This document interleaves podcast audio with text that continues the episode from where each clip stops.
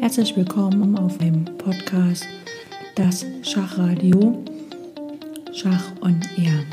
Heute ist Mittwoch und am Mittwoch gibt es immer Endspiele. Wir machen weiter mit dem Endspielkurs von Jeremy Sielmann und heute gibt es dazu zwei sehr, sehr interessante Bauernendspiele. Starten wir mit einem Turmendspiel, was wir in einem Bauernendspiel abwickeln können, was hoffentlich gewonnen ist. Fangen wir an. Die Stellung ist König F6 für Weiß und Turm F7 für Weiß. Und Weiß hat noch einen Bauern auf G5 sowie H6. Schwarz hat den König auf H8 und einen Turm auf A8. Die Frage für Weiß ist, lohnt es sich G6 zu spielen? Hm, alle anderen Züge sind erstmal nicht so sehr zu bedenken, denn wir wollen ja im Endspiel mit dem Turm, habe ich immer schon wieder betont, dass wir eigentlich die Bauern gerne sehr flexibel halten wollen. Und wenn wir äh, G6 spielen, ist halt dann, stehen die Bauern nebeneinander, dann sind sie wieder sehr flexibel. Allerdings ist dann natürlich, kann sich der König nicht mehr hinter dem G-Bauern verstecken vor dem Turm. Das heißt also hier der Rot dann ewiges Schach. Fangen wir an, machen wir mal den Zug G6. Und Weiß antwortet, äh, Schwarz antwortet natürlich mit Turm A6.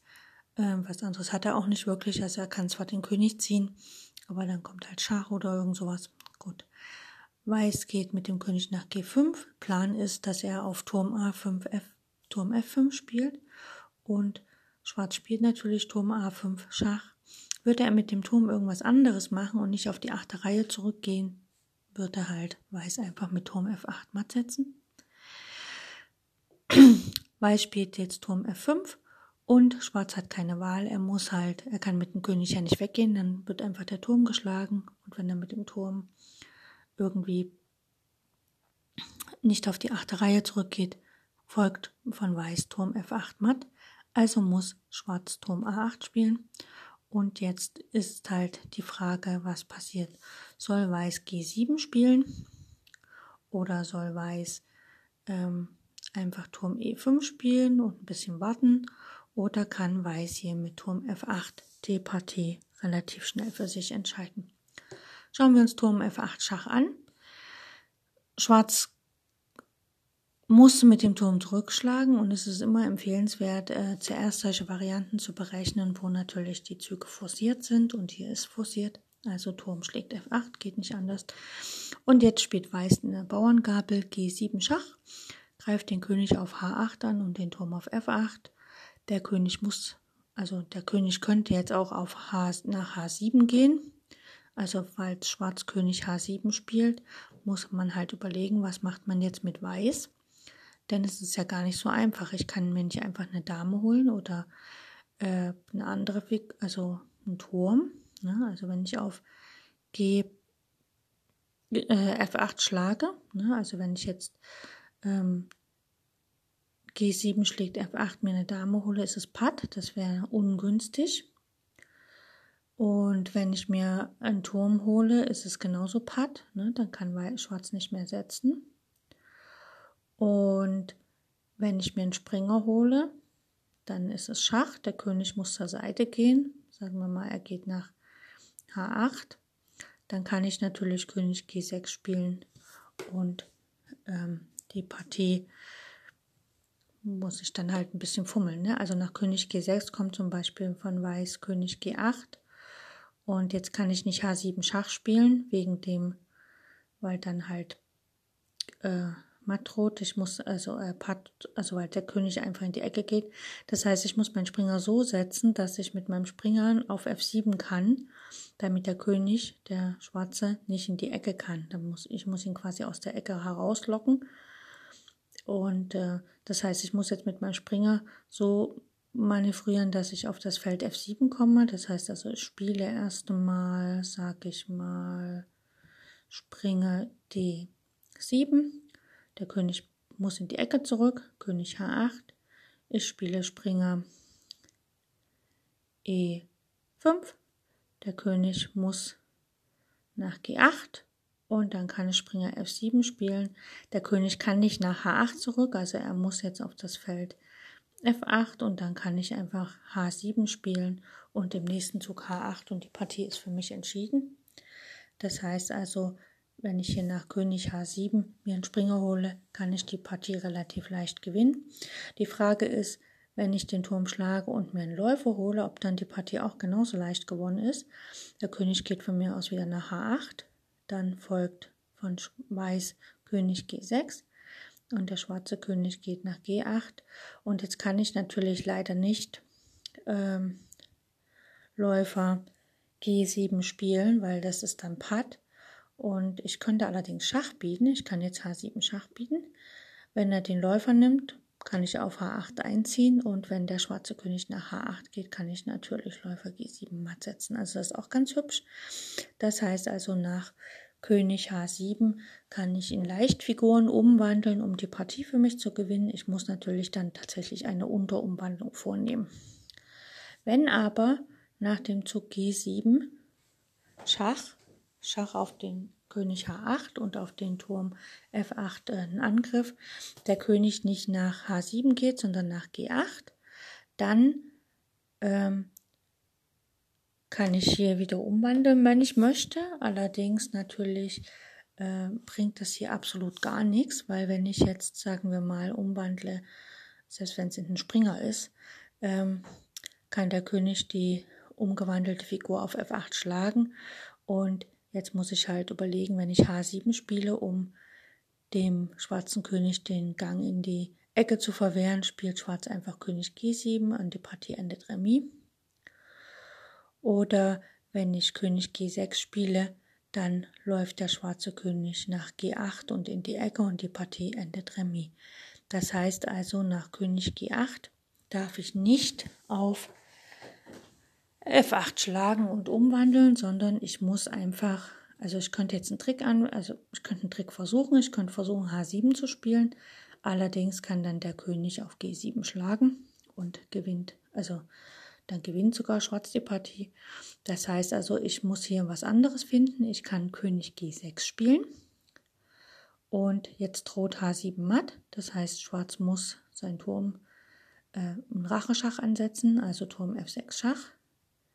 Weiß schlägt auf F6 mit dem König und Schwarz ist in Zugzwang. Er muss König H7 spielen und dann kann Weiß König F7 spielen und der König von F7 kontrolliert das Umwandlungsfeld G8 und damit ist die Partie für Weiß gewonnen.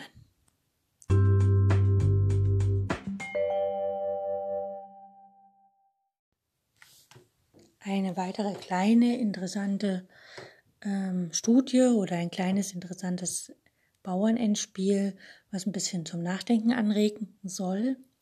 Und zwar haben wir folgendes: Wir haben den weißen König auf dem Feld D7 einen weißen Bauern auf A7 und einen zweiten weißen Bauern auf B6 und der schwarze König steht auf A8. Weiß ist am Zug und es gibt nicht so besonders viele Züge, die die Partie äh, sozusagen zum Gewinn führen. Die Frage ist, ob Weiß überhaupt gewinnen kann. Hm. Wenn es jetzt hier nur der eine Randbauer wäre, also nur der A7-Bauer, dann würde Schwarz locker Remis halten, weil er halt einfach in der Ecke steht mit seinem König. Aber es sind ja hier beide Bauern. Das heißt also, die Gewinnidee für Weiß ist, dass er einen der Bauern opfert und mit dem anderen die Partie gewinnt. Und natürlich ist es dann so, dass wir immer versuchen, wenn wir auf der Seite der zwei Bauern sind, dass wir den Randbauern opfern, damit wir mit dem anderen Bauern die Partie für uns entscheiden können. Gut, fangen wir an, hier die Züge zu checken. Es gibt viele Züge, die Remis enden. Weiß kann auf drei verschiedene Arten und Weisen Patt setzen. Er könnte König C8 spielen. Das ist Patt. Perfekt. Ja, Schwarz kann den Bauern nicht schlagen und er kann nicht auf die B-Linie gehen. Der weiße König könnte nach C7 gehen, das wäre genauso Patt. Und er könnte nach C6 gehen, das wäre auch Patt. Äh, Weiß könnte noch nach D8 gehen mit dem König, bringt allerdings nichts, weil das seine, keine Fortschritte bringt um den schwarzen König aus der Ecke zu holen. Und Weiß kann natürlich versuchen, ähm, äh, um den B-Bauern herumzulaufen und sozusagen ähm, im rechten Augenblick den A-Bauern auf A8 zu opfern und dann wenn der schwarze König auf A8 schlägt, will Weiß König A6 spielen. Das heißt also, der weiße König läuft erstmal nach D6 und versucht dann natürlich äh, zu spielen. Schwarz hat keine Züge, er muss König B7 spielen und Weiß läuft weiter rundherum und spielt König C5. Schwarz muss zurück nach A8, macht er irgendeinen anderen Zug, zieht Weiß ein und holt sich die Dame, das will er also nicht. Also er ist an das Feld A8 gebunden und jetzt spielt nach König A8 von Schwarz spielt Weiß König B5. So, wenn jetzt Schwarz, Schwarz ist am Zug und er muss natürlich einen Zug machen, er kann nur König B7 spielen. Und jetzt kann Weiß, äh, hat sein Ziel erreicht, er könnte seinen Bauern nach A8 setzen. Wenn dann der König auf A8 schlägt, kann ja der weiße König nach A6 gehen. Also hier spielt dann Weiß nach König B7 von Schwarz, spielt Weiß A8, wandelt in eine Dame um mit Schach äh, der König kann keinen anderen Zug machen, außer die Dame nehmen. Also König von B7 schlägt auf A8 und dann spielt Weiß König A6. So, Schwarz ist im Zugzwang. Er geht nach B8 mit seinem König, hat keine andere Wahl. Und jetzt kann Weiß seinen Bauern nach B7, also auf die siebente Reihe stellen, ohne Schach. Schwarz muss König C7 spielen und dann spielt Weiß König A7. Der kontrolliert das Feld B8, wo der Bauer einziehen will und damit ist die Partie für Weiß gewonnen. Also von der Ausgangsstellung aus gibt es viele Züge, die Weiß mit seinem König machen kann. Dass Weiß natürlich nicht B7 spielt, ist klar, weil dann fällt der Bauer auf B7 und der Bauer auf A7 fällt dann auch. Das heißt, es wäre dann auch Remis. Das ist eigentlich logisch, dass man das nicht macht. Aber wenn man halt einen Zug mit dem König sucht, muss man halt vielleicht auch mal ein bisschen erstmal von seinem Ziel ein Stückchen weiter weggehen und Umweg gehen und dann erfolgreich die Partie beenden.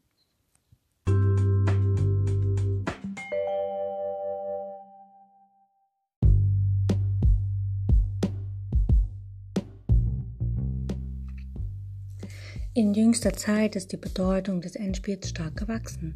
Das Reglement von Turnieren hat sich wesentlich verändert. Partien werden heute kaum noch vertagt. Die häusliche Analyse fällt weg. Man muss seine Entscheidung am Schachbrett treffen.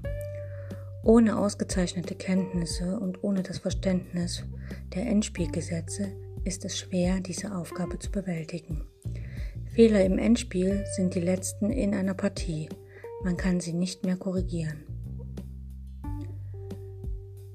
In meinem Endspielkurs behandle ich die Theorie, die Analyse und die Technik des Endspiels, also alles, was ein Schachspieler über dieses Partiestadium wissen muss.